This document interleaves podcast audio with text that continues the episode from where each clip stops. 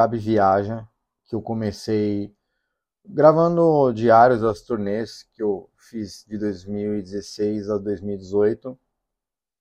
E aí eu fui cancelado. Aí eu comecei a um podcast, mudei de nome, fiz o Gabi Fala Coisas. E aí eu fiquei extremamente deprimido porque eu foi pós-cancelamento e eu ainda estava dopado da vida de tudo que aconteceu. E aí eu passei quase um ano, foi o período de 2018, de 2019 a 2020, com esse podcast chamado Gabi Fala Coisas. E cara, desconsidere esse podcast. Não, eu não tô preocupado, não falei nada demais. Eu, inclusive, esse podcast aqui é sobre cancelamento, esse episódio. Esse primeiro episódio do podcast é sobre o meu cancelamento. Então, quando eu começo a falar o assunto cancelamento, eu posso te assegurar, eu não me importo mais nada hoje em dia. Se alguém encontra alguma coisa que eu falei, alguma coisa que dizem que eu fiz e não fiz, porque pela primeira, quando aconteceu pela primeira vez, foi um susto, né? E uma. Peraí, no meio desse podcast, eu, minha vida é assim agora. Eu moro com dois gatos, o Rorschach e a Jubileu. E agora é 9 horas da manhã, 9 e 20 da manhã, e é o horário que eles brincam aqui pela casa e eles estão correndo e pulando e. E esse é o barulho do meu gato caindo em cima do túnel dele. Então hoje em dia, é, quando eu estou falando, ah, desconsidere as coisas que eu falei no outro podcast, não é porque eu falei coisa grave, não, podem pesquisar, é porque eu simplesmente eu estava vivendo algo que era algo muito confortante, era tinha pessoas na minha vida, eu tinha algumas pessoas que eu também falava e que através do choque de tudo que aconteceu, eu não estava conseguindo processar algumas posturas, eu não estava conseguindo foi, foi. Bem, vamos começar a falar disso. Em 2015, eu venci o prêmio Multishow de Humor e eu lancei o álbum Músicas Pés Namoradas, que estava começando a é, ter um destaque grande, assim. E aí, nesse período, eu comecei a receber uns xingamentos, e esses xingamentos começaram a se tornar uns comentários um pouco mais violentos, e aí isso se tornou é, de forma privada, recebendo mensagens, se tornou algumas ameaças. E aí teve uma ameaça, que foi quando começou o meu cancelamento, que foi uma pessoa que mandou uma mensagem falando assim, olha, você precisa apagar o álbum, apagar suas músicas, apagar os vídeos de músicas namoradas, porque está sendo considerado extremamente machista e misógino. É... E você precisa apagar esses álbuns, que se você não apagar, vai acontecer algo muito sério com a sua carreira. Isso realmente aconteceu, eu tenho essas mensagens. É, tudo que eu vou falar aqui, eu tenho todas as mensagens é, envolvidas nos processos, é, nas ações judiciais que eu movi. E eu simplesmente não fiquei expondo isso na internet, não fiquei mostrando, porque por mais que tenha o senso de que, ah, você mostra coisa na internet e ser provado inocente, cara, não, não funciona assim. Porque as pessoas não vão lá no tribunal para você, as pessoas não vão lá no fórum abrir processo para você, as pessoas não vão na delegacia lá te acompanhar para fazer boletim de ocorrência contra centenas de pessoas, como eu fiz, que eu fui atrás de todo mundo que ficou escrevendo é, tweet e compartilhando as coisas, a gente vai entrar nisso. E aí eu recebi essas mensagens em 2015, e aí eu, eu tava cheirando cocaína na época, assim, então eu fui bem despreocupado e Fiquei tipo, meu, foda-se, não vou pagar porra nenhuma. No dia seguinte, num grupo chamado Electronic, que era do Facebook, publicaram através de uma página é, que compartilhou no Electronic, uma página, um texto anônimo de uma pessoa, mulher, dizendo que eu que ela se envolveu sexualmente comigo e que eu transei com ela na minha casa enquanto ela estava dormindo. E aí eu gozei dentro dela enquanto ela estava dormindo. Cara, um, uma fanfic completamente absurda que causou um bom impacto na hora e as pessoas ficaram me chamando de estuprador tal. Só que essa pessoa nunca existiu. Isso não existe. Olha, eu tô te dizendo aqui e eu falo aqui com toda a segurança, sem preocupação nenhuma. Pessoa que escreveu esse texto, você não existe. Isso aí foi um texto elaborado por pessoas, por mais de uma pessoa, e eu tenho provas disso também das pessoas que elaboraram esse texto para me prejudicar. Enfim, aí na época eu, eu entrei com ação judicial tal, e aí esse texto sumiu, mas esse texto já me causou um impacto muito negativo.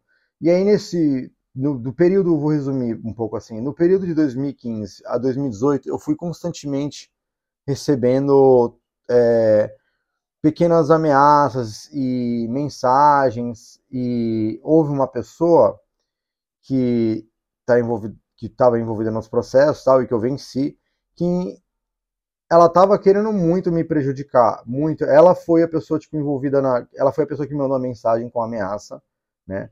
E a mesma pessoa que está envolvida no esquema da chantagem de 20 mil reais que eu recebi. Eu recebi uma chantagem de 20 mil reais. Não posso entrar tanto em detalhe nisso, porque envolve coisas do processo. E muita gente no meio legal sabe o que aconteceu. E um detalhe importante, por que eu não posso falar também sobre a chantagem de 20 mil reais? Porque envolve, como envolveu na época, risco de vida à minha família e aos advogados, porque a história em si, quem me conhece pessoalmente, quem pessoas que já têm contato comigo, já tiveram proximidade durante esse processo, durante todos esses acontecimentos, sabe o que aconteceu e sabe por quê e onde que eu sofri a chantagem e sabe que eu não posso falar isso porque simplesmente poderia acontecer como me foi especificado de um dia alguém chegar na clínica lá do meu pai e dar um tiro no meu pai e matar meu pai, simplesmente porque eu resolvi expor as pessoas que fizeram essa chantagem. Então eu não vou poder entrar muito a fundo das chantagens que eu sofri, mas isso realmente aconteceu. Não foi uma vez só. E aí beleza, aí essa pessoa que, que movimentou, ajudou a movimentar esse texto, no período de 2015 a 2018 ela ficou me perseguindo tal e falando coisas por aí. Aí é, inventou um texto falando que eu, que eu estuprei e que eu. Que, não tem não falar eu estuprei, abusei, tipo, é que eu estuprei e a pessoa ficou na minha casa e eu abusei dela. Tipo, cara, mó mentira. Não aconteceu isso. Eu não estuprei ninguém. Eu não sou pedófilo. Eu não sou estuprador. Eu saio com mulheres da minha idade e mulheres mais velhas. É, tem mulheres que eu saí recentemente que estavam esperando que isso saísse, porque elas são cara, pessoas que conviveram comigo e que, cara, nesse meio tempo todo, todas as pessoas que tiveram relações sexuais comigo, nenhuma foi e expôs e falou: olha, esse cara é mesmo isso. Eu vou, te, vou contar uma coisa para vocês. Eu tenho, de todas as provas que eu tenho, eu tenho essa pessoa que inventou do estupro, eu tenho ela indo atrás de ex-namoradas minhas para tentar coletar falsos depoimentos. O que, que eu quero dizer com falsos depoimentos? O que eu quero dizer com falsos depoimentos foi essa pessoa indo atrás de namoradas minhas e falando: olha, eu sou uma pessoa que o Gabriel fez isso e aquilo, e eu queria que você me desse é, informações sobre vezes que ele foi abusivo, que ele ah, te assediou sexualmente e tal. E unanime, unanimemente, as ex-namoradas com quem essa pessoa foram, foi falar responderam: ah, é, realmente ele era um cara complicado, tal, não sei o que, tipo, algumas atitudes só que ele nunca fez nada comigo, nunca me agrediu, nunca é, abusou de nada. E aí essa pessoa teve uma ex-namorada que eu não tenho uma relação tão boa, que falou assim, ah, mano, eu achei ele um merda, a família dele é tal, tal coisa, e, mas ele nunca fez nada contra mim, tal, não sei o quê, e, mas eu não torço muito por ele, não, mas ele nunca fez esse tipo de coisa comigo. Aí, essa pessoa que inventou coisa de mim, chegou para ser minha ex-namorada e disse assim, não, mas tudo bem, você pode inventar, que aí eu vou lá e falo, cara, vocês têm noção o que boa parte de vocês ficou defendendo?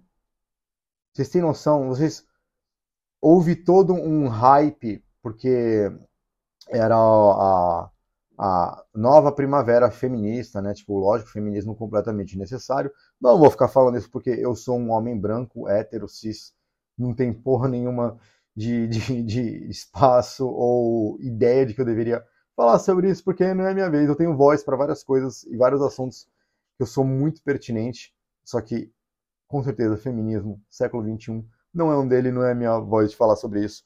Mas enfim, era tava na primavera, né, 2014, 2015 do da do renas do da mais um período de, de iluminismo da, da ideia do feminismo. E aí, como tudo, né, novas ideias sendo, e ideias sendo representadas na sociedade, sempre tem gente que leva as coisas para um hype completamente desnecessário, assim, e se apropriam dessa ideia. Muitas vezes homens, a maioria, confia em mim, a maioria homens, a maioria homens. De todas as mensagens de ódio que eu recebi, das, eu recebi, enfim, vamos lá, eu vou acelerar um pouco a história. E aí em 2018 eu estava começando a ganhar um destaque, estava para assinar com uma gravadora grande, estava para sair é, em grandes mídias, ia ser um documentário na Netflix que ia fazer parte sobre artistas e contadores de piadas do Brasil. Esse documentário já está na Netflix, eu não estou participando dele. É, ia sair um. Enfim, eu estava começando a ganhar uma grande evidência, estava com um álbum humorista e eu estava em turnê. E aí é, houve uma pessoa que estava que estava participando no negócio Miss Bumbum do Twitter e tal. E aí essa pessoa estava em destaque, e aí essa pessoa que nunca teve nada comigo, que não falou que eu fiz coisa com ela, mas ela resolveu começar a ficar. Ela pegou amizade com essa pessoa que inventou coisa de mim e começou a dar uma surtada na cabeça, como muita gente dá, e eu já dei, só que não para ficar inventando coisa assim dos outros. Começou a espalhar as coisas que já falaram sobre mim. Ela tava com destaque, isso começou a ganhar um destaque, e aí começou a ter grupos querendo, tipo, realmente me destruir, e gente que eu tenho prova disso, que depois vieram falar comigo, montando prints, cara, e montando histórias. Histórias que, cara, que nunca aconteceram, com gente que eu nunca falei. Gente pegando é, conversa e colocando fora de contexto, assim, sabe? É, o que eu quero dizer, assim, coisa fora de contexto? Ah, tipo, tipo gente que já veio, fã que ia, por exemplo, que ia no meu show, eu perguntei, ah, tá, qual a sua idade? E aí a pessoa mudava um texto falando, colocando embaixo que depois eu tô chavecando ela. E, cara, isso não aconteceu eu tenho provas. Eu tenho provas, eu tenho gente que, que mostrou as conversas, as coisas sendo montadas. Eu não sou essa pessoa, velho. Eu, eu ia nos shows, eu sempre me preocupava um monte com os fãs. Eu primeiro ficava inventando histórias de ficar levando menor de idade para hotel. Isso nunca aconteceu. Você não existe. Você pessoa que disse que você é menor e eu te levei para um hotel. Isso não existe. Isso não existe. Isso nunca aconteceu. Primeiro que todos os hotéis que eu fiquei era hotel, na, na, minha turnê, era hotel Ibis ou redes grandes. Eu fiquei parcelando no cartão de crédito e me fudi depois com uma dívida de mais de 38 mil reais, porque eu achei que minha carreira ia estourar e aí foi tudo é, para os confins do, do, do, da desgraça. E aí eu fiquei com uma dívida enorme. Esses hotéis, eles sempre pedem RG, esses hotéis sempre têm câmera. E aí uma das histórias que foi por água abaixo logo de cara é, foi que assim, inventaram uma história que eu estava em Pato Branco, Olha, Pato Branco, Débora. Débora, se você tá aí, Débora, sua traidora maldita. Eu tô falando assim de você mesmo. Sabe por quê? Eu não ligo de você escutar eu falando isso. Por quê? Porque eu passei por tanta merda. Você acha que eu vou me preocupar de alguém falar que, eu, que o Gabriel, o Gabi, chamou a menina de traidora maldita? Eu não ligo, velho. Podem xingar, pode expor, pode pôr de notícia. Foda-se. Porque o que, eu, o que eu passei, tem tentado me matar, o que eu passei, perdendo tudo, o que eu passei com a minha família sendo perseguida, gente pichando o ateliê da minha mãe, pichando o prédio que eu morava em São Paulo. Tá maluco? Cara, não me importo. Débora, sua traidora fraca mentalmente, maldita. Você era uma pessoa de vinte e poucos anos, que você era a única pessoa de Pato Branco da cidade inteira que eu tava chavecando. A única pessoa. E aí você deixou que espalhassem um boato de que eu conheci uma menina menor de idade em Pato Branco, eu levei ela pro hotel e comi ela inconsciente, deixei ela gozada, e aí depois ela levou o primo dela, que era tipo paramédico, e foi lá e fez exame de esperma e, e confirmou que era meu. História mais cabeluda, isso nunca aconteceu, cara. O que, acontece com o cérebro de vocês que vocês acreditam nessas coisas? Pera aí, eu acho que meu gato tá pedindo água de novo. Vamos parar aqui nessa história de Pato Branco. Eu vou ver se meu gato quer água. Prochac, você quer água? que que tá acontecendo? Bem, tá, você não quer água. Bem, voltando. Débora, sua traidora maldita de mente fraca. Vamos voltar para essa história.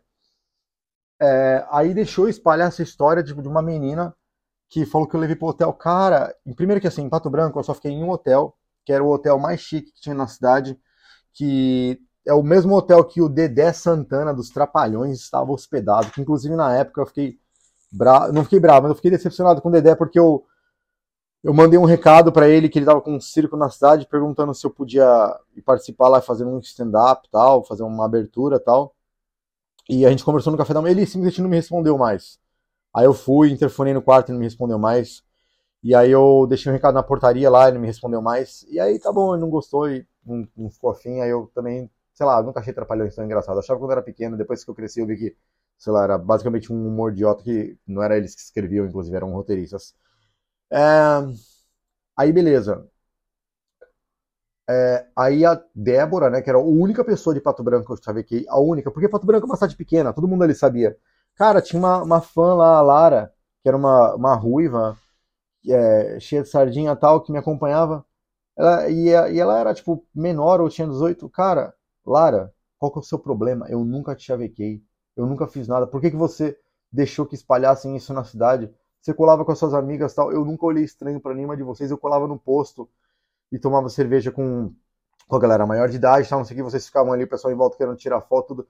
Eu nunca falei nenhuma graça para vocês. Qual que é o problema de vocês, cara? Em Pato Branco, vocês deixaram isso rolar. Em Pato Branco, eu passei o maior tempo na casa do Edu e eu saía dos shows. Eu queria ir logo na casa dele para ficar jogando, para ficar vendo ele jogar Injustice e pedir lanches enormes e ficar comendo e fumar maconha e dormir. Minha vida em Pato Branco foi isso tomei ácido e passei mal no hotel. Aí uns fãs foram lá e me levaram até o hotel. Passei, tomei ácido e fiquei mal e deitei na frente do, do, do, do bar, de um bar lá e fiquei depois chorando e fui pro hotel. Eu não fiquei, eu não fiquei com ninguém em Pato Branco. Eu nunca, que história é essa? Mano, como que vocês acreditam num negócio que a menina fala que ficou abandonada, gozada num hotel e aí chamou um paramédico que é primo que foi e fez exame de delito na pessoa e exame de toque? Qual, por que, que vocês acreditam em qualquer coisa? E por que, que vocês acreditam em qualquer coisa num conjunto de coisas que foi feito para me destruir?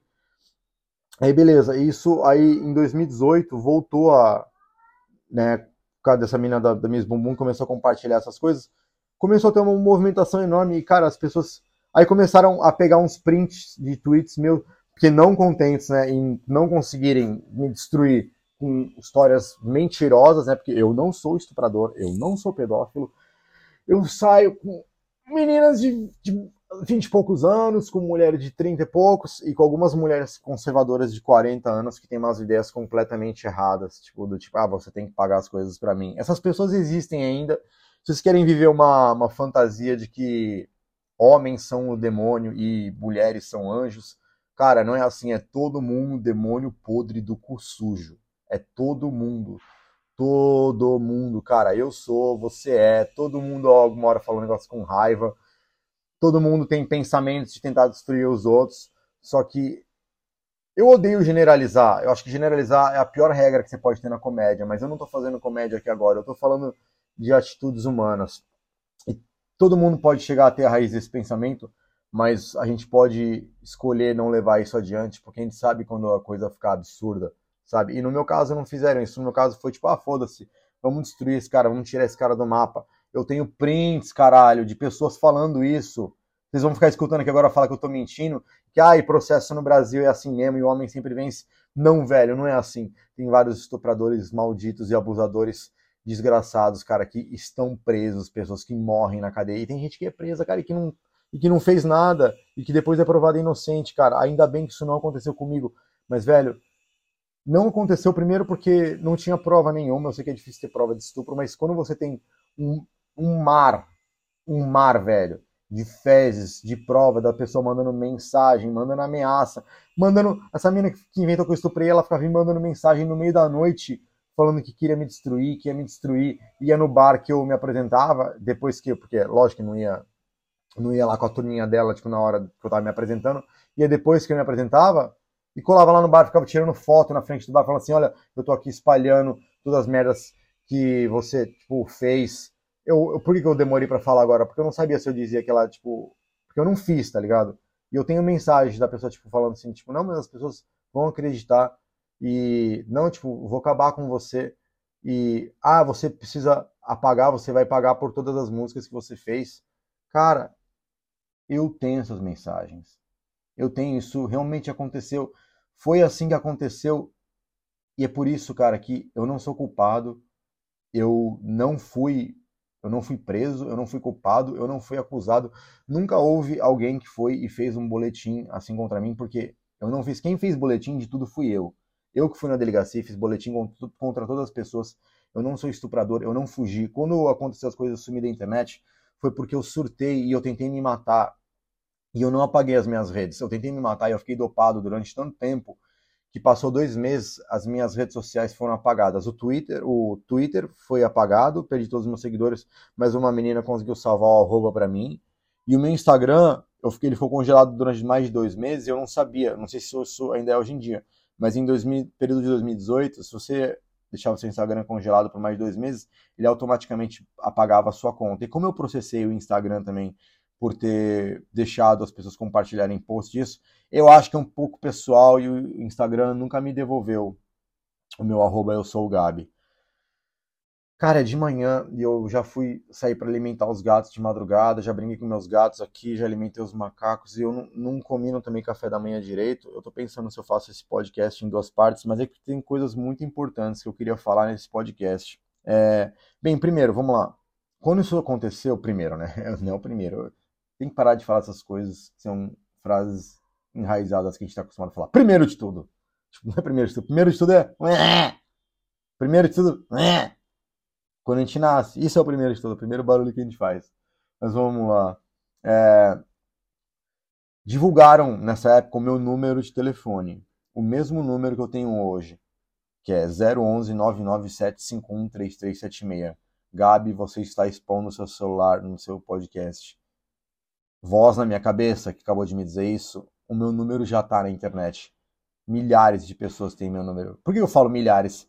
Porque eu recebi em 2018, quando eu estava no final da turnê do álbum Emorista, e aí eu estava em Unai, antes eu estava em Unai, indo embarcar para Brasília, para depois ir para o Rio de Janeiro. E aí começou essa, essa parada de cancelamento para cima de mim de novo. Tipo, já estavam assim, ficaram cozinhando de 2015, tá ligado? O pessoal continuou falando merda tal. E aí começaram a pegar print meu antigo, vou chegar nisso agora. Print é de tweet antigo. E aí eu tava no final da turnê em 2018, e aí não contente que eles estavam espalhando isso e já tava tendo mó caos generalizado, eu tava recebendo muita mensagem de ódio, tava tendo evento desmarcado.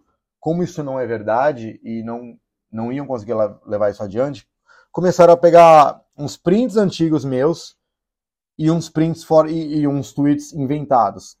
Cara, dá para inventar tweet, tá? Não, não se façam de idiotas. O idiota aqui sou eu. O otário aqui que passou por isso sou eu. Vocês, pelo jeito, foram muito inteligentes, mas muito burros para acreditar em umas coisas. Dá para fabricar tweet, dá para fabricar conversa de WhatsApp. Tem muita coisa que foi, foi fabricada. E eu tenho pessoas que estavam nesses grupos que vieram me mandar print porque elas se arrependeram da, do alcance que isso estava tendo, do estrago que estava fazendo, e pessoas com medo de levarem processos e não poderem prestar concurso público, porque eu eu tava falando que eu tava indo atrás de todo mundo. E eu saí da internet na hora, mas eu não, eu não sumi. Eu tava, eu tava vivo e me movimentando. Eu tava salvando arroba de todo mundo, eu tava salvando print das ameaças que eu tava recebendo no WhatsApp e eu tava indo em delegacia, e tava indo em fórum, e estava passando o dia inteiro com os meus advogados, inclusive com advogados que eu tenho que estavam presentes no momento da chantagem. Então, assim, foda-se, cara, se você não acredita que eu sofri essa chantagem. Eu tenho pessoas que estavam lá. Você quer viver a sua ilusão do seu dia a dia aí? Vive, cara, foda-se, eu não me importo. Eu nem sei o seu nome que está escutando isso e acha que eu sou um estuprador mentiroso. Para mim, foda, sabe por quê? Porque eu não sou. Eu não sou uma pessoa assim não vai aparecer mais coisa, não vai ter gente vindo falar. E cara, se gente quiser vir falar e vir mentir pra cima de mim, dessa vez eu tô pronto, cara, porque eu venci os processos que eu movimentei, que eu fui para cima das pessoas, das pessoas que, que inventaram merda e ficaram compartilhando. Eu fui atrás de todo mundo. Teve gente que fez acordo por fora comigo, teve gente que veio pedir para não ser processada e veio pedir desculpa e apagou as coisas, tá? Então, isso aconteceu e aí, na época, divulgaram meu número de telefone. Né? Eu, isso já no final da turnê, em Unai começou a movimentar. Eu fui para Brasília. Quando eu cheguei em Brasília, já tava um caos. Eu, eu, eu tava surtando. E aí eu inventei de ir pro Rio de Janeiro, porque o final da turnê seria no Rio de Janeiro. E aí, eu, dentro das dívidas que eu criei, que eu terminei de pagar recentemente, eu quis me premiar, porque era uma turnê muito foda, eu ia ficar famoso depois, eu ia é, lançar um álbum por uma gravadora grande, que depois recusou de lançar, do, depois do cancelamento. E aí eu falei, vou reservar um hotel foda no Rio de Janeiro. Cara, eu reservei um hotel em Copacabana, muito foda, que eu não vou lembrar o nome agora. Uma amiga minha que foi me visitar, ela, a Aline, eu vou perguntar para ela, ela deve lembrar o nome do hotel. A Aline, que foi me visitar. A Aline, que é uma mina gatíssima, lindíssima, maravilhosa, inteligente, divertida, que já ficou hospedada no meu apartamento várias vezes em Santos e eu nunca fiz nenhuma movimentação contra ela. Eu tenho um áudio dela assim me defendendo. A minha baterista Mabs, que é linda, maravilhosa, e ficava lá no apartamento, dormia no, no kitnet que eu, que eu tinha, que era um. que é um. Era um kitnet que tinha um beliche, eu não estava lembrando o nome da palavra beliche. E aí ela dormia lá e, cara, nunca dei um olhar para ela. Ela ficou dias, às vezes meses na minha casa e eu nunca olhei, nunca falei nada para ela. Cara, todas as pessoas, minha amiga Vanessa, que, porra, morava em São Paulo, ela ia transava comigo. Nunca. Cara, que história é essa que eu. Velho, quem me conhece, transa comigo, já transou comigo, sabe que eu sou completamente passivo, eu peço tudo. Eu vou falar uns bagulhos ridículos aqui, cara. Eu sou tipo o tipo de cara que fica querendo mamar no peito da mina na cama. Tipo, eu não sou o cara que vai para cima e que quer mandar e que é, é isso aí, e tipo, e, e oprime a pessoa. Cara, se alguma pessoa me fala não, eu fico, ei, pelo amor de Deus, o que, que, que eu posso fazer pra arrumar? O que eu posso fazer pra te ajudar? Pra você ficar à vontade, pra você ficar aqui confortável, não tem problema. Você quiser, a gente uma pizza, eu te mando pra casa, eu faço o que você quiser, a gente traz é, milhões de travesseiros e coloca, tipo, almofadas em todos os cantos da casa, o que for pra você ficar confortável. Eu sou esse tipo de cara. Eu não sou o tipo de cara que alguém ia falar não e eu ia, é, mas vamos. Cara, não, eu sou completamente de boa e, e bonzinho na cama e, e, e, acima de tudo, eu tenho uma grande tendência em ser broxa. Eu tenho uma enorme tendência em ser broxa. Eu fiquei mal. Eu terminei o relacionamento começo do ano passado, e aí teve um, um, dia que eu fui sair com uma mulher e ela me levou num carro na Ilha Porchat aqui em Santos. E chegou lá, a gente fumou ela queria transar no carro. Eu fiquei nervoso, brochei. Aí ela grita, começou a ficar, como assim brochar? Nossa, eu tô aqui, me arrumei pra ficar mal gostosa pra você. Aí eu falei, ai, desculpa, tá, não sei o quê. Aí ela começou a ficar puta, falei, esse pau vai ter que levantar, esse pau vai ter que levantar. Por quê? Porque eu peguei babá para ficar com a minha filha, eu me depilei toda, eu separei minha noite, coloquei gasolina no carro, eu vim de Praia Grande e você vai brochar comigo? Você levante esse pau. Resumindo, não levantou. Eu fiquei suando, nervoso dentro do carro, que por mais que aumentasse o ar-condicionado, parecia como mais eu suava. E aí eu comecei uma hora a ficar com muito frio, que eu tava suando, um monte de calor e nervoso e, e todo molhado ar-condicionado em cima de mim, assim. Aí eu falei, cara, eu não vou conseguir. Aí a gente ficou quieto no carro fumando um. Aí eu falei, olha, acho que eu vou descer o, a Ilha Porchá a pé. Aí ela, eu te levo a sua casa, o que, que você tá achando que eu sou um monstro?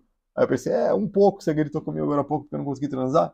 Cara, eu não você acha, eu jamais ia gritar, tipo, eu jamais ia gritar com uma mina, você tá querendo transar comigo? Você não tá indo pra mim? Velho, e eu passei por isso, e aí, pra quem que eu reclamo que eu passei isso? Hein? Pra quem, onde que eu faço um boletim, onde que eu faço, onde que eu exponho isso? Eu não fiz isso, e eu passei por essa merda. E eu engoli essa merda, e essa merda foi de verdade. Então que porra é essa que eu tô lidando com essa merda de mentira durante tanto tempo que, velho, que acabou com a minha vida, acabou com a minha carreira, enfim, eu tava no Rio de Janeiro. E aí foi quando tava na, na, na, na, na explosão do vulcão do meu cancelamento. Cara, mensagem de ódio por todo lado. Meus pais, minha família estavam recebendo mensagens. E aí eu, eu tava no. Olha a ironia, eu tava num quarto de hotel. Deixa eu fechar a janela aqui por causa do. Tá tendo obra aqui do lado. Era só um segundo. E aí eu, eu tava no Rio de Janeiro e olha a ironia, era um hotel mó chique, só que era um quarto enorme, era um quarto, tipo, cinco vezes mais que isso, quase dez vezes maior que o kitnet que eu moro hoje em dia. E aí, olha que loucura, o Wi-Fi, o modem ficava no corredor.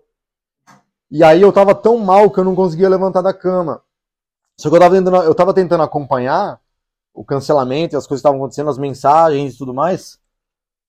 Só que o, o quarto era tão para dentro do, do, da suíte do hotel, da suíte, né? Que lá é uma, uma casa quase, que o Wi-Fi não funcionava dentro do quarto. Era tão, vamos voltando aqui, é, era tão para dentro do quarto o, o, a cama, era tão para dentro da suíte do hotel, o quarto, que o Wi-Fi não funcionava. Então eu queria ficar em posição fetal com o notebook ali, tipo, acessando as mensagens e, e vendo, tipo, que por mais que eu, eu, eu não queria ver, eu tinha que ver, porque se eu não visse, quem ia ver, cara? Eu precisava ver o que estava acontecendo.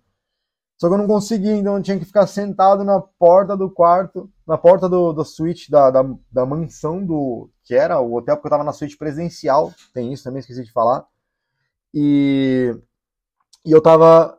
Eu tava tendo que ficar sentado na porta, assim, pra ficar com meu notebook e conseguir ter Wi-Fi. E aí eu voltei para São Paulo. Aí eu voltei para São Paulo, eu surtei, eu não queria mais ficar em São Paulo. Eu cheguei em São Paulo, o prédio que eu morava, na rua Doutor Vila Nova, o prédio estava pichado, escrito estuprador, pedófilo. Cara, eu não sou isso. Eu não sou isso. Eu cheguei, eu com maior vergonha.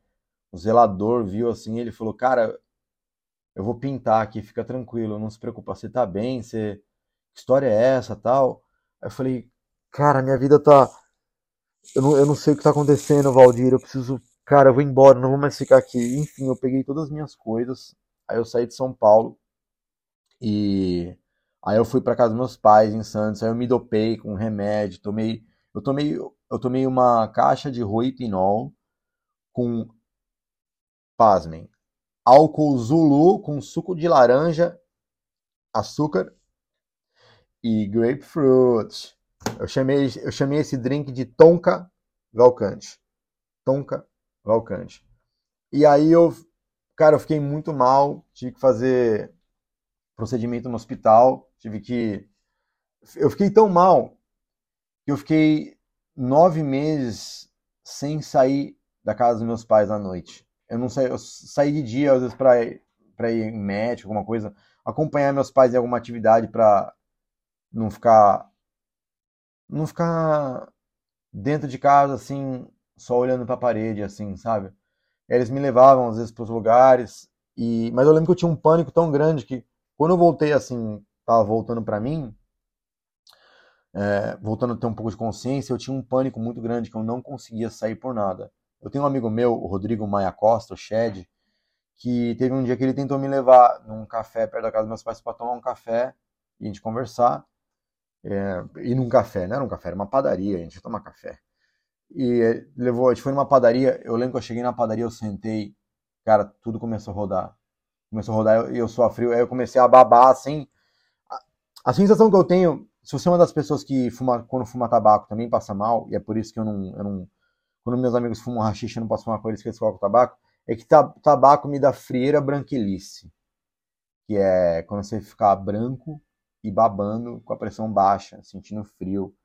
É, e eu tinha isso, eu não conseguia sair. E aí eu lembro que passou nove meses, eu não tinha escrito uma piada. E aí teve um dia que eu tava. Tinha tomado, acabado de tomar um remédio para dormir, tava começando a fazer efeito. E eu tava vendo um documentário sobre a Grécia Antiga. E aí tava falando sobre o politeísmo e eu lembro de eu estar tá assistindo, assim, quase babando já de sono, olhando para a televisão e falar: Nossa, eu devo ser politeísta, porque vários deuses me odeiam. Mano, eu tive uma epifania, assim, enquanto o remédio estava já agindo em mim é, para dormir. Eu tive uma epifania.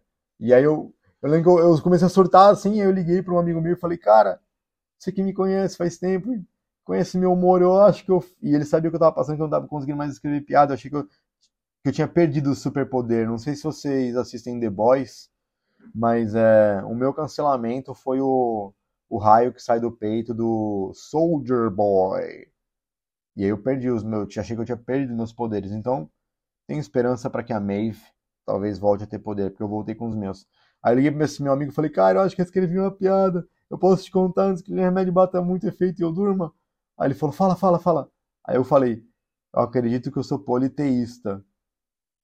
Porque vários deuses me odeiam. Cara, meu amigo riu assim, ele começou a aplaudir assim no telefone. Falou: Cara, Gabi, isso é uma piada e não só uma piada, como é uma piada que só você faria. E aí eu fui, é, nesse meio tempo, aí eu lembro que daí minha vida começou, comecei a tentar voltar um pouco, comecei a me comunicar com algumas pessoas que fazem comédia, comecei a explicar a situação para essas pessoas. Cara, como que é ser um cancelado? É você voltar e tentar falar com as pessoas, as pessoas te ignorarem, não responderem, falarem que tem nojo de você, te olharem na rua e fazerem uma cara estranha, estranha para você, que às vezes ela, a pessoa, ela... É aquela cara que a pessoa vai falar várias merdas na internet para você, mas aí pessoalmente a pessoa olha assim, ela só olha.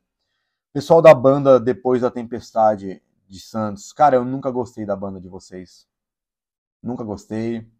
Participei já de evento com vocês, encontrei vocês na rua já, me olhando aqui em Santos, fazendo cara feia. Só que eu posso dizer que tanto faz, velho. A existência da banda de vocês não tem valor nenhum para mim. Eu sei que daqui 10 anos a banda de vocês não vai nem existir mais. É... Aí eu, eu voltei a. Eu separei algumas coisas na minha mente que eu queria falar aqui. Mas vamos lá, eu recebi, né? Vou recapitular algumas coisas. Eu recebi. Nesse meio tempo que eu tava dopado, meu celular estava vazado na internet. Então, constantemente, todos os dias, durante todos os períodos do dia, eu recebia mensagem de ódio das pessoas.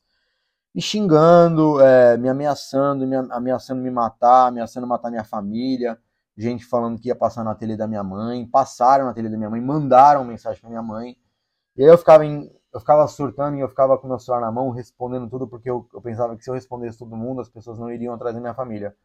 E quando eu digo para vocês que eu recebi mais de 8 mil mensagens de ódio, eu respondi todas, o que eu quero dizer com isso? Eu quero dizer que eu respondi todas, então não são apenas 8 mil mensagens de ódio que eu recebi, são 8 mil mensagens que eu recebi e que viraram conversas porque eu ficava tentando explicar para todo mundo o que estava acontecendo.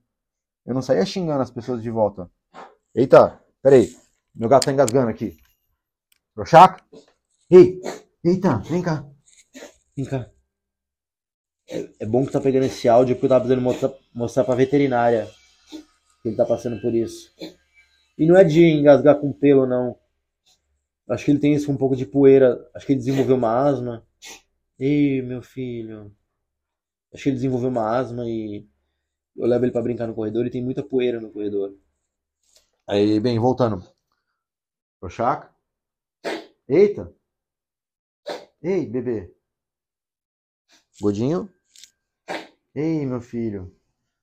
Pausa aqui no podcast pra fazer carinho no gato e ficar de olho aqui pra ver se ele vai tossir alguma coisa. Tá tudo bem? Vou voltar aqui, tá?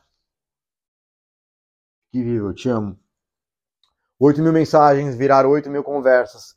E vocês devem fazer ideia, talvez, do tempo que leva para você ter essas 8 mil conversas. São meses, cara. Eu tava lá dopado, sem conseguir escrever comédia. E Cara, às vezes, umas pessoas aleatórias que nem sabiam da história mandavam mensagem.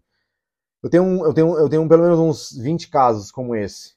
Crianças que viam essa história na internet, pegavam o meu número e simplesmente vinham no meu número pessoal falar um monte de merda pra mim. Não sabia nada do caso, só vinha, vinha falar um monte de merda.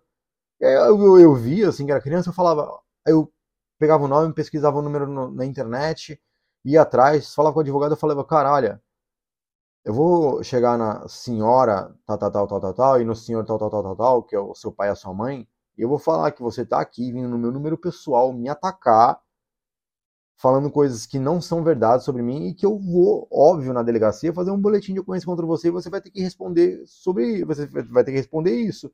Sua família vai ter que responder isso. 100% das vezes eu tinha a mesma resposta. Não, desculpa, desculpa, eu vi isso na internet e eu achei que eu tava fazendo injustiça. Aí eu vim aqui falar com você, desculpa, por favor, não fala com meus pais. Cheguei a falar com alguns. E vamos lá, 8 mil mensagens de ódio. Aí eu fiz a piada de novo. É... Eu perdi tudo, cara. Eu morava com um, um, rapaz. E eu era. Nossa, isso também foi um pouco bom, porque eu sempre fui muito bonzinho, cara. Nesse meio tempo eu morava com eu morava no meu apartamento em São Paulo e eu dava moradia para um rapaz que, que, ficava lá e trabalhava comigo, que ele não pagava aluguel, não pagava, não pagava nenhuma conta. E ele ficou mais de um ano na minha casa, com eu deixando ele ficar lá, assim, beleza, ele fazia os trabalhos para mim e tal, é, editava vídeo, fazia umas paradas assim, mas ele concordava com isso e ele não ajudava em nenhuma conta, nunca nada, eu pagava tudo sozinho e aí, quando isso aconteceu, ele simplesmente me deixou na mão.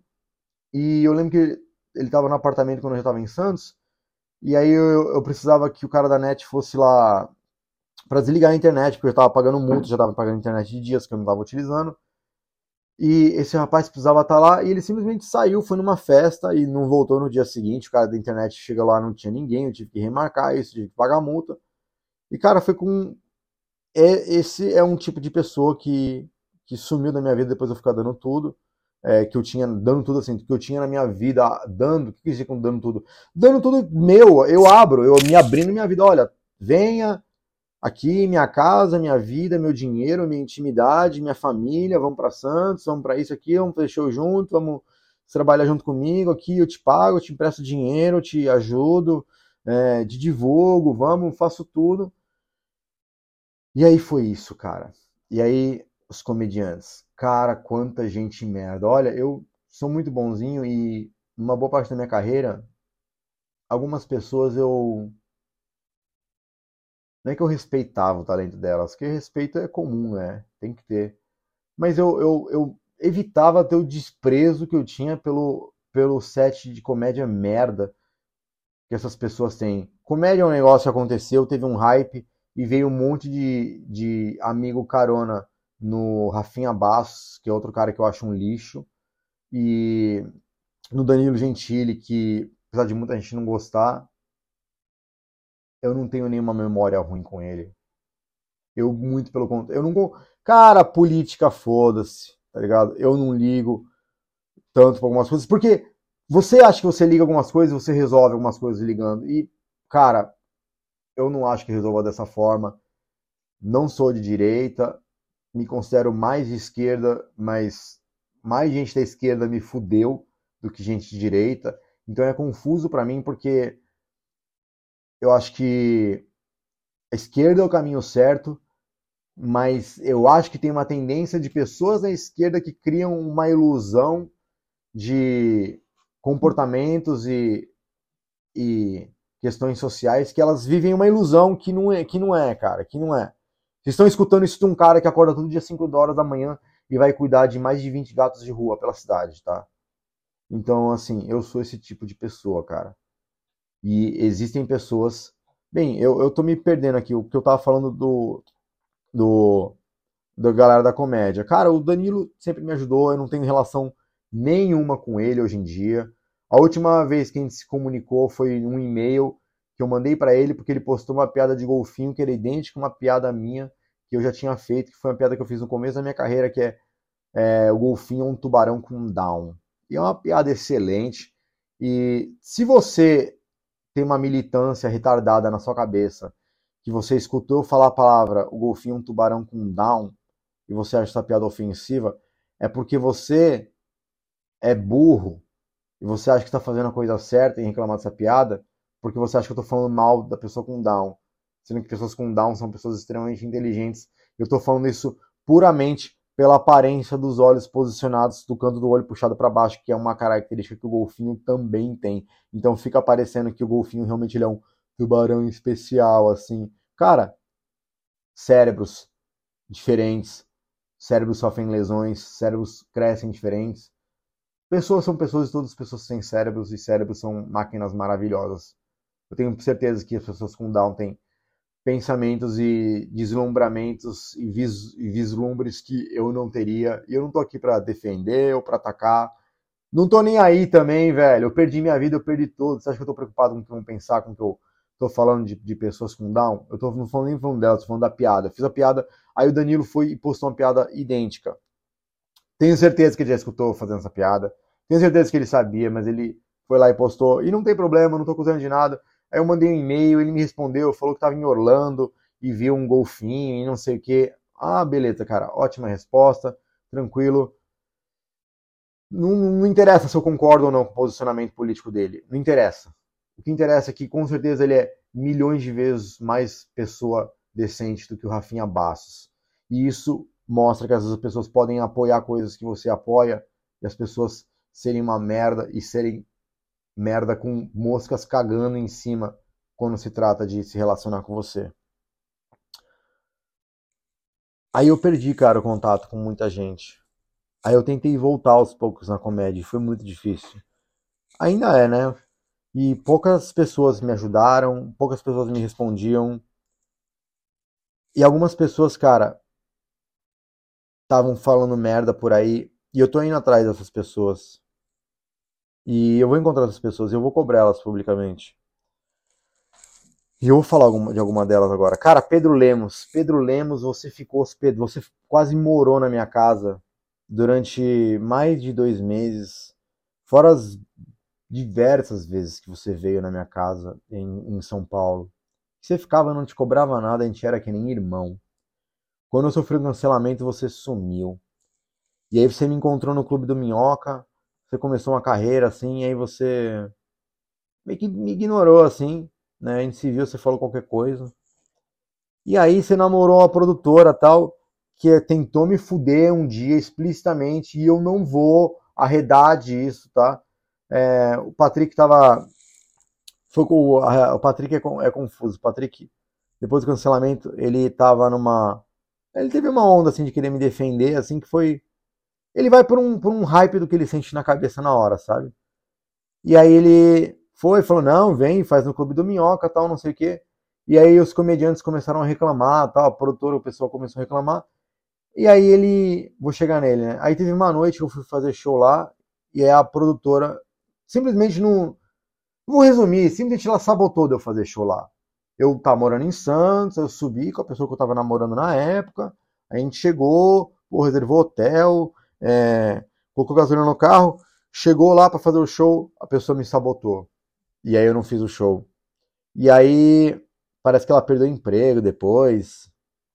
Cara, eu não me importo. Sério mesmo, eu não me importo. Não me importo. Você fez uma grande merda. Você fez uma grande merda. Eu não me importo porque você faz uma grande merda comigo, eu não vou me importar com as consequências que vão acontecer com você. Porque você fez isso, eu não influenciei na sua questão, na sua decisão, você fez isso, e foi o que aconteceu. Aí beleza. E aí falando do Pedro Lemos, ficou um maior tempo na minha casa, era tipo um grande amigo, eu amei ele. E aí ele tava namorando com essa produtora, aí sumiu, não falou mais nada comigo, me ignorou em corredores. E aí quando saiu todo o processo, né, porque demorou, é, demorou uns três anos para sair. Uma das pessoas que eu tava processando, que era principal, tava fugindo do processo, tava fugindo de receber intimação, tava não tava respondendo, tal. E Aí eu venci, e aí eu, porque eu sou inocente, minha. Primeiro que assim, quero que vocês saibam que no, nesse trâmite todo judicial, a minha inocência nunca foi colocada em jogo, porque eu sempre cheguei com provas, eu que me apresentei, eu que fui em delegacia, eu que fui na justiça, eu que fui processar, eu não fugi em nenhum momento, eu não me omiti, eu, eu não nada, eu cheguei com todas as provas desde o começo, com áudios, com foto, com, cara, com tudo. Meu, na época, dois, do período de 2015 a 2018, ficaram colando cartazes é, no Rio de Janeiro e em São Paulo, com a minha foto, cara, com o meu endereço, com o meu telefone, me chamando de estuprador. Vocês têm noção de quanto tempo eu demorei para ter coragem de conseguir falar essa palavra? Que é uma palavra horrível, de uma parada horrível, que eu não sou e que eu tenho a segurança de falar agora, porque eu não sou, porque antes eu tinha medo, porque, cara, eu não sou, mas as pessoas falavam tanto que eu ficava, caralho, será que eu sou isso? Será que eu sou isso mesmo? E eu não sou, velho. Eu fiquei, mano, questionando minha própria realidade. Porque, velho, eu tava completamente dopado. Eu tava completamente com a minha vida destruída. Eu, eu perdi tudo. Eu perdi tudo. Velho, vocês falam de cancelamento, disso e aquilo, de Léo Lins, de midiático. Nada disso vale para mim. Isso não é cancelamento de verdade. Cancelamento de verdade é alguém falar uma parada muito séria de você, que acaba com a sua vida. Não o Léo Lins, que é um cara que eu acho um puta escritor de piada, um puta comediante, ir lá fazer uma piada merda que nem é dele, tá, Léo Lins? Você toma vergonha na cara porque você foi no palco para fazer uma gracinha. Essa piada de é, hidrocefalia e água na cabeça e usar a água como recurso para alguma coisa contrário aos efeitos da, da hidrocefalia, isso é uma piada muito antiga. Todo mundo que está escutando agora vai no Google e pesquisa piada de hidrocefalia. Os primeiros resultados vão aparecer do Léo Lins porque foi os últimos destaques que tiveram. Mas, cara, essa piada tem mais de 20 anos já. E eu sou um dos únicos comediantes no Brasil que faço o processo de joke check há mais de 10 anos. Que é toda vez que eu penso numa piada, eu vou e procuro no Google, no Twitter, no Facebook e no Reddit. nem sempre no Reddit, mas que eu não manjo muito, mas eu tenho amigos que me ajudam é, a fazer essas pesquisas, essa curadoria. Então, cara, eu não considero esse cancelamento de verdade. O que houve do Monark, pela um bagulho tipo. Eu não sou amigo do Monark, eu não tenho nenhuma posição sobre ele. É um hype que vocês construíram, vocês viveram, vocês compartilharam, vocês se virem com isso, tá ligado? Não tô aqui para falar mal dele, não tô aqui para falar bem dele. Eu tô aqui mal para falar do fucking Rogério Vilela. Rogério fucking Vilela, chegou a sua vez. Cara, quando apareceu esse processo, eu fui falar com o Rogério Vilela e é, quando eu, eu, eu, eu venci os processos, eu fui, eu fui cobrar ele, por quê?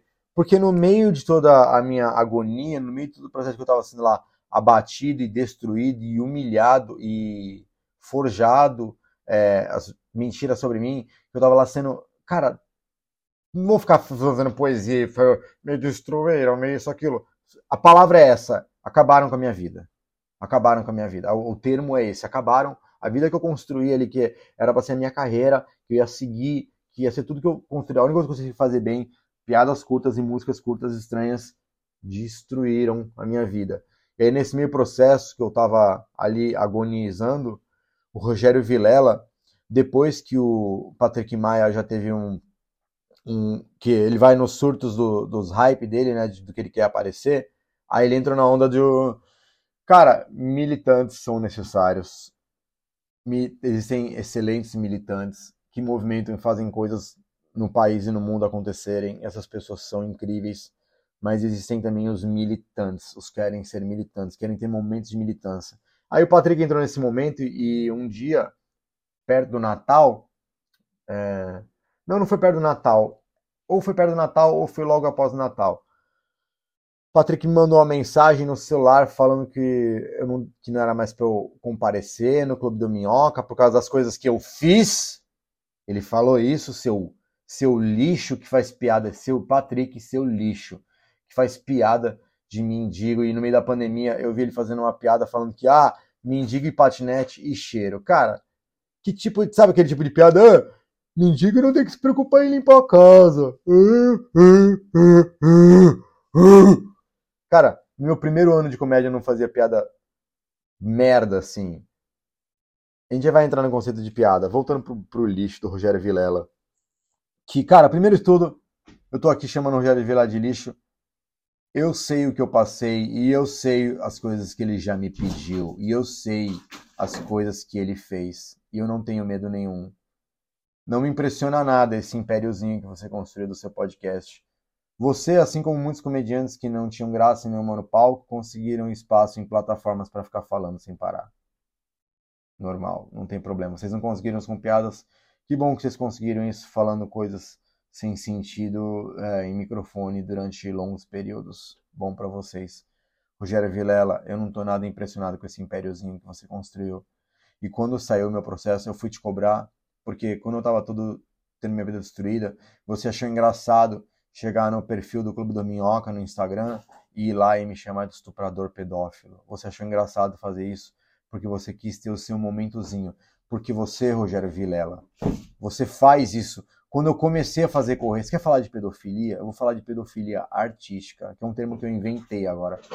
Rogério Vilela, quando eu comecei, eu tinha um ano de comédia, eu precisava fazer shows em São Paulo e existia um bar lendário de comédia chamado Bar ao vivo. Você que acompanha stand-up deve ter lembrado dos primeiros vídeos do stand-up no Brasil, quando o Danilo Gentili e o Rafinha Bastos faziam shows, o Rabin, que tinha escrito atrás assim, ao vivo. É porque era nesse bar lendário de comédia stand-up que eles começaram. Tal. Inclusive, esses vídeos já me influenciaram muito no começo da carreira.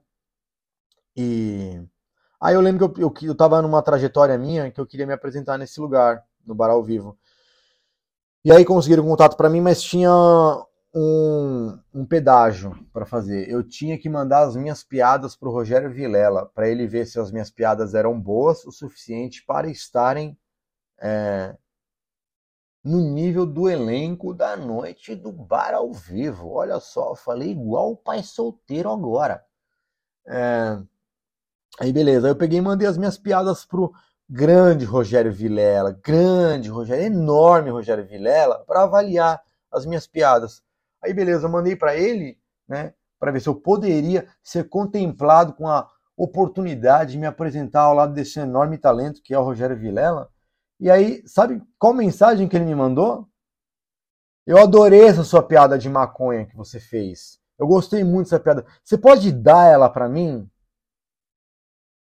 Eu tenho print disso. Eu tenho print e de tantas outras coisas do Rogério Vilela que ele fez durante shows que eu fui fazendo no interior e que ele estava junto e que eu pedi carona para voltar e ele não podia porque ele estava fazendo certas coisas. Eu tenho tanta coisa, Vilela. E sabe que, sabe de uma coisa? Eu nunca expus nada disso, Vilela, e eu não vou expor. Eu vou deixar aqui no ar para você ficar com um enorme cagaço, velho, das coisas que você sabe que você fez e que eu não ligo, velho. Você sabe o que é ter a vida destruída como eu tive? Você não, velho, você não, você não, você não tem um neurônio que possa contemplar a, a universo caótico que eu que eu vivi, velho. Você não tem, eu tentei buscar palavras agora que eu fiquei imaginando um universo pegando fogo agora e tudo que eu ia imaginar é, é que, velho, você não teria, você não teria, você não teria colhões para enfrentar o que eu enfrentei. Você teria sumido, você teria feito, sei lá, que nem o Tavião, tá ligado? Outro. Eu torço por você, Tavião, porque você foi cancelado por uma babaquice, por um bagulho que claramente você não é, porque todo mundo dá pra ver que a pessoa que você é, que você é uma pessoa boa, boazinha, mas você também é uma pessoa cagona, fraca, porque você apagou meus vídeos do rolê gourmet. E eu sei que não foi o PC Siqueira na época. Inclusive, um salve aqui pro meu amigo PC Siqueira. Sim, nós somos amigos hoje em dia. Eu tenho meus motivos de ser amigo dele. Eu sei do caso dele. Eu sei de muita coisa que vocês não sabem. Eu sei de muita coisa que vocês não sabem. Então, quando eu digo se a, de repente a polícia ouvir isso, eu cara, eu sei o que realmente aconteceu e as coisas que aconteceram. Eu sei que ele não fez nada disso, eu sei que foi armado. Eu sei, eu não vou ficar entrando no caso dele aqui, mas enfim.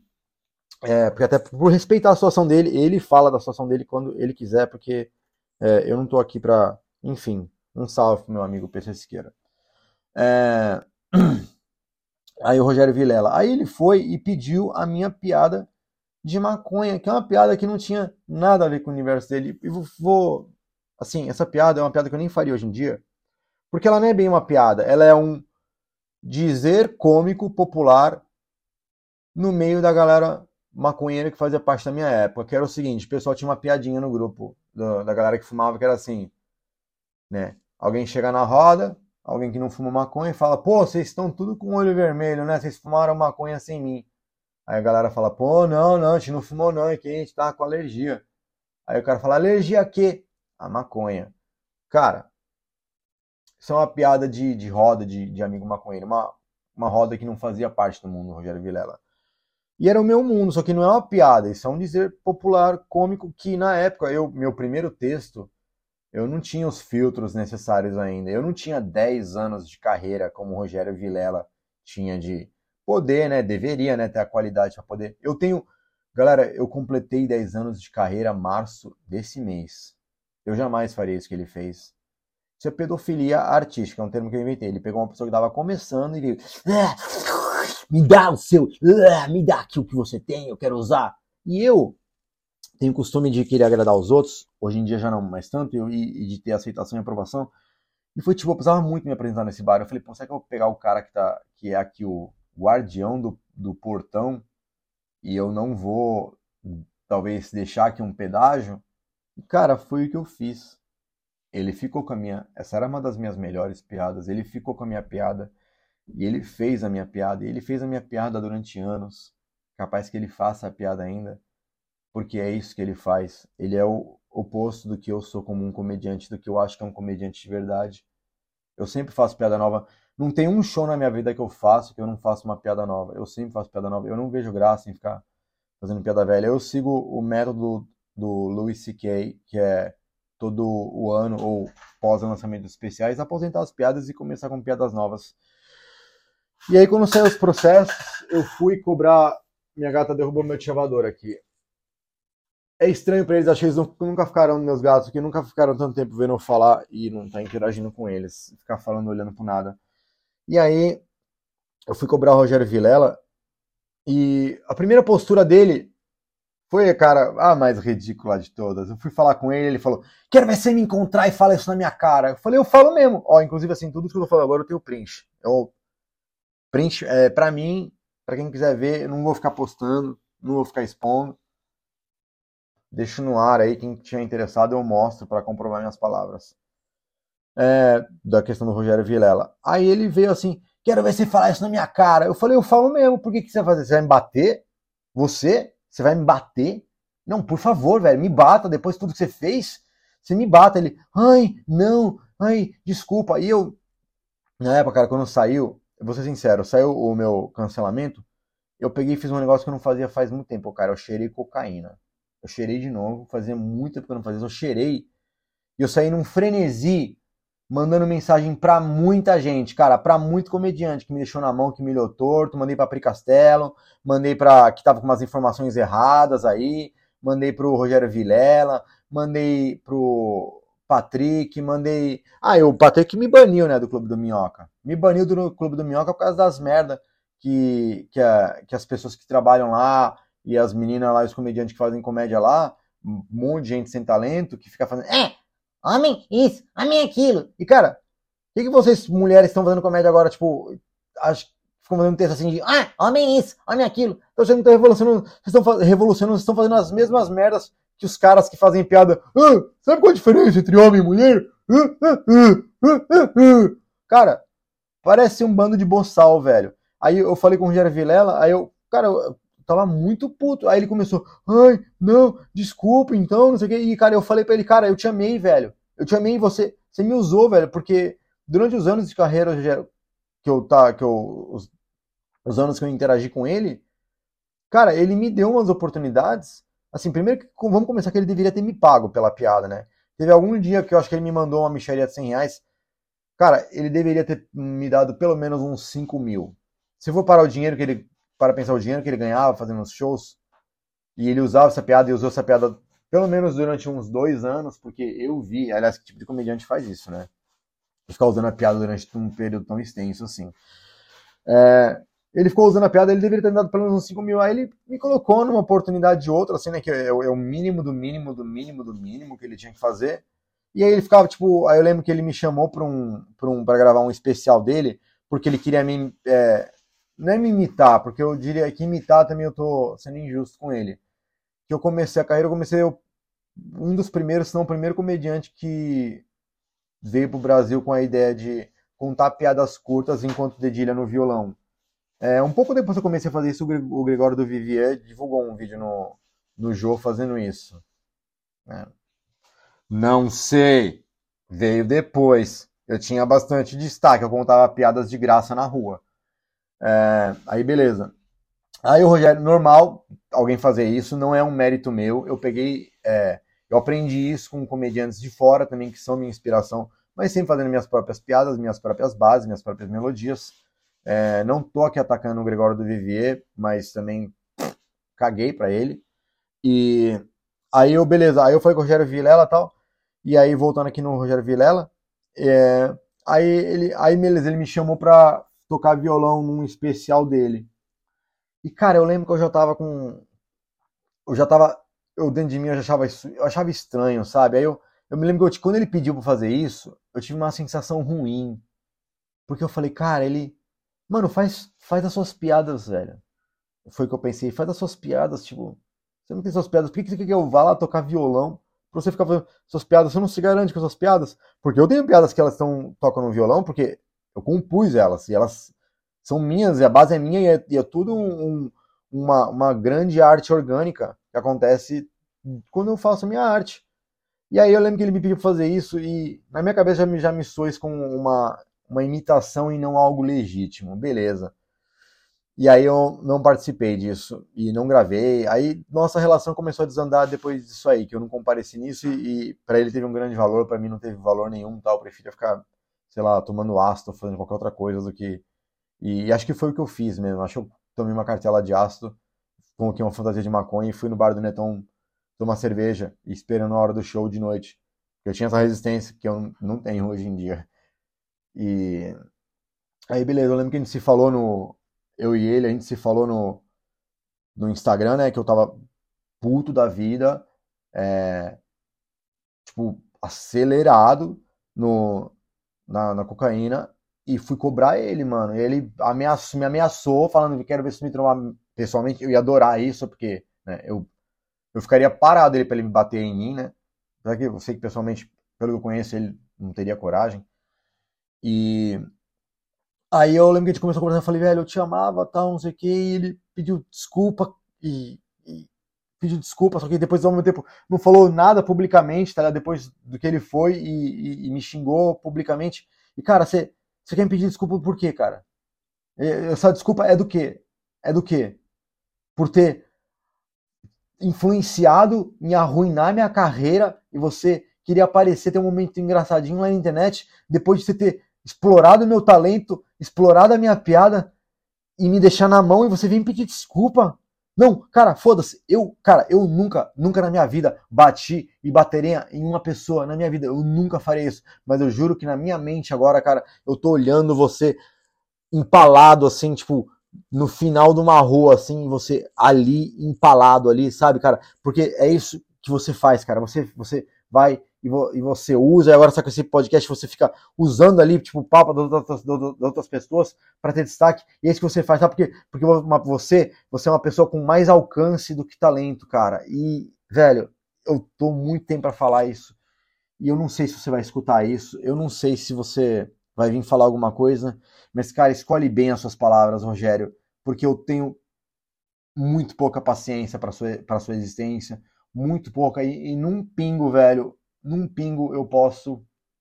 Você sabe muito bem tudo que eu sei, das coisas que você fez, da vez que a gente fechou em São Roque, eu ia voltar com você de carona e não voltei. Por que, que será que eu não voltei, né, Vilela? Ai, cara, tanta gente que me deixou na mão. Eu tô pensando em fazer esse podcast em duas partes, mas basicamente eu tô tentando retomar minha vida hoje em dia. É, cara, eu não sou pedófilo, eu não sou estuprador, eu não abuso as pessoas, as pessoas dormem comigo, elas acordam, tá tudo bem. Eu peço as coisas, eu, eu quase me curvo e me ajoelho para pedir as coisas. Eu sempre fui assim de estar tá com a pessoa e pedir, meu, posso encostar nessa perna? Posso encostar não sei o quê? Eu, eu, eu sou assim, tanto que as pessoas que eu saí depois disso. Primeiro, se eu fosse um estuprador, eu ia esconder isso. Se eu fosse um pedófilo, eu ia esconder isso. Porque eu acho que as pessoas escondem, acho que elas não ficam gritando isso pro mundo. Eu não vejo ninguém colocando um outdoor falando que é, né?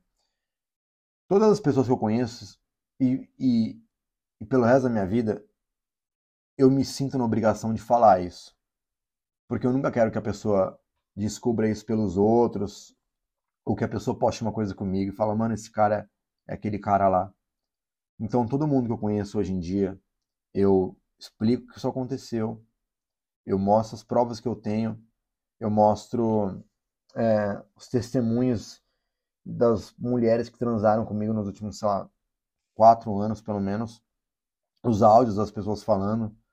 E uma outra coisa que eu vou divulgar em breve no meu canal do YouTube é quando isso tudo aconteceu em 2018, logo depois que eu já morei, voltei a morar em Santos e comecei a ter um pouco de sobriedade né, do, de, da, do, de ter ficado dopado do cancelamento, porque lembrando que eu muitas vezes eu não dormia, até tomando efeito de remédio eu apagava, mas eu voltava, sentia como se tivesse dormido, ficava pesado.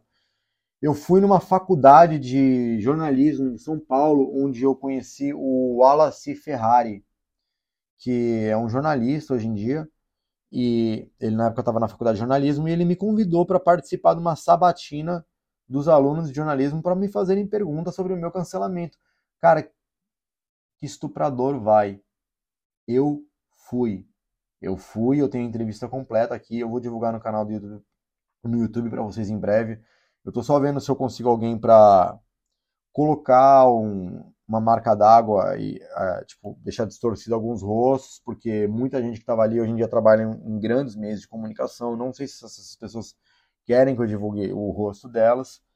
E eu vou divulgar. E eu fui lá e eu respondi todas as perguntas. E, cara, teve uma. Se eu falar um pouco agora também rápido sobre os meus tweets antigos. É, houve uma época que eu tava. Que eu tava tradu, eu tava falando no Twitter sobre comediantes gringos que eu gostava. Olha como vai a manipulação das coisas. E vocês vão saber que eu estou falando puramente a verdade, porque são esses os tweets vocês vão lembrar, ou talvez se procurar, não sei, é, do, de prints antigos, talvez vocês encontrem, que eram tweets que diziam. Que eram, assim, houve uma época que eu estava falando no Twitter que tinham me perguntado sobre os comediantes gringos que eu gostava que faziam humor negro. Que hoje em dia eu só chamo de é, humor sombrio, piadas pesadas e tal, né? O termo humor negro hoje em dia também não é mais válido. E aí eu falei assim, olha, eu gosto muito do Anthony Jeselnik e do Dave Attell. E aí eu fui traduzir duas piadas, piadas pesadas deles, que hoje em dia eu nem acharia tanta graça, mas na época é, os valores, né, a ideia do que a gente acha. No começo, eu sinto que no começo, quando a gente começa o humor, pelo menos uma boa parte das pessoas, a gente tem um grande. uma contemplação no choque, no susto, porque é um impacto, né? E a ideia da piada é causar um impacto, mas depois de um tempo a gente vai começando a lapidar, né? comediantes que não são como o Rogério Vilela, começam a lapidar e entender a, o impacto pode ser várias outras coisas, ele não precisa ser um impacto de choque negativo que envolve deficiências ou situações de tabu por falta de cuidado da sociedade que acabam parecendo coisas horríveis de se falar. O choque pode ser feito simplesmente através de uma inversão de, de contexto, uma inversão de pela surpresa. Ah, o choque pode ser simplesmente uma bela surpresa, uma boa surpresa às vezes, uma surpresa divertida. E cara, agora eu me perdi de por que comecei a falar isso da piada. Caralho, o que que era mesmo? Pera aí, que eu vou voltar aqui e vou, e vou ver. Lembrei, comediantes gringos que eu tava falando no Twitter. E aí eu traduzi duas piadas, uma do Anthony Jeselnik e uma do Dave Attell, e as pessoas usaram isso para falar que eu tava postando, essas piadas não são minhas, eu não roubo piadas, eu não pego piadas de comediante gringo, tem muito comediante brasileiro, alguns. Sinto que antes tinha mais, hoje em dia tem uma galera bem mais legítima. Sinto que a geração de novas pessoas que estão começando é, são pessoas que estão querem muito segurar a bandeira do, olha, eu sou alguém e eu tenho, esse é o meu humor. Ao contrário de antes, que era tipo, eu sou um comediante e isso é humor. Uma diferença, eu sou comediante isso é humor, eu sou alguém, esse é meu humor. Eu sinto que a galera hoje em dia é mais assim. É, e o que eu falei de comentário das mulheres fazendo comédia, comédia, tipo, não são todas assim, tá? Tem mulheres que são muito boas, tem caras que são muito bons, mas a grande maioria é boçal. É, beleza, aí eu, aí eu, traduzi uma piada do Dave Attell, que é uma piada que é I met a girl at the bar the other day. We were drunk, we went to her place and we fucked doggy style. It wasn't my position of choice. That was the way that she passed out. Que é a piada que ele diz que é, eu conheci uma garota no bar, nós ficamos bêbados, fomos pra casa dela e a gente transou de quatro. Não foi a posição que eu escolhi, essa foi a posição que ela tinha desmaiado a piada sobre estupro. É, aí a outra piada do Anthony Jeselnik, que ele fala assim, ah, doesn't matter which martial art the girl knows. She won't be able to fight against me after what I put on her drink. Não importa qual arte marcial a garota saiba, ela não vai conseguir lutar contra mim depois do que eu coloquei no drink dela. As pessoas me mandaram mensagens falando que eu faço isso. Que eu dopo, coloco Olha, eu nunca fiz isso na minha vida. Eu. Por que caralho, se eu sou uma pessoa que eu gosto? Toda mulher que já transou comigo pode atestar isso. Eu sempre falo, me olha no olho, deixa eu mamar no seu peito com você olhando no meu olho. Gabi, é humilhante, você não precisa ficar falando aqui que você gosta de ficar mamando no, seu, no peito das pessoas durante o sexo. Isso vai mostrar problemas psicológicos que você tem, você precisa de terapia. Sim, eu preciso e eu prefiro expor isso do que a pessoa achar que eu sou um pedófilo, estuprador. Eu prefiro que ela sinta que eu sou um freak bizarro, tipo, horrível, nojento, do que a pessoa pensar isso. Eu prefiro que a pessoa pense qualquer coisa. Cara, eu prefiro que a pessoa pense que eu sou um assassino do que a pessoa achar que eu sou um estuprador e um pedófilo, tá ligado? Porque nenhuma pessoa merece viver e ficar carregando essas memórias horríveis de ter sofrido esses tipos de abuso e acabou o meu momento de ficar militando falando sobre isso, porque como eu já falei, não é o meu espaço para falar sobre isso. Esse foi o primeiro episódio, talvez o único falando sobre cancelamento. Eu não pretendo ficar fazendo episódio falando mal dos outros, não pretendo que meu podcast seja isso.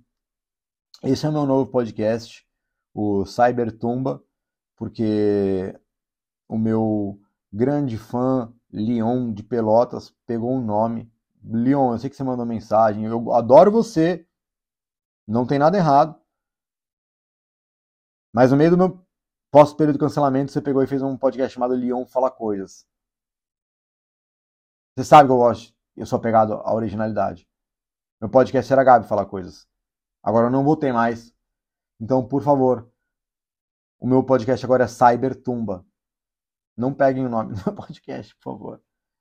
E esse podcast é para voltar a ser um podcast semanal. Uma vez por mês eu vou fazer uma edição especial de vídeo. E é isso. Eu tenho um solo sábado agora em São Paulo, no Lilith Comedy. É, vão, por favor. E tem um show agendado no Rio de Janeiro em setembro, em dezembro. Vai ser no Cine Teatro, no Teatro Cine Joia, em Copacabana. Finalmente eu vou voltar para o Rio de Janeiro. É, vou divulgar as datas aqui do Rio de Janeiro em breve. Vou divulgar nessa próxima semana. Então é isso, caras. Pessoas, seres vivos.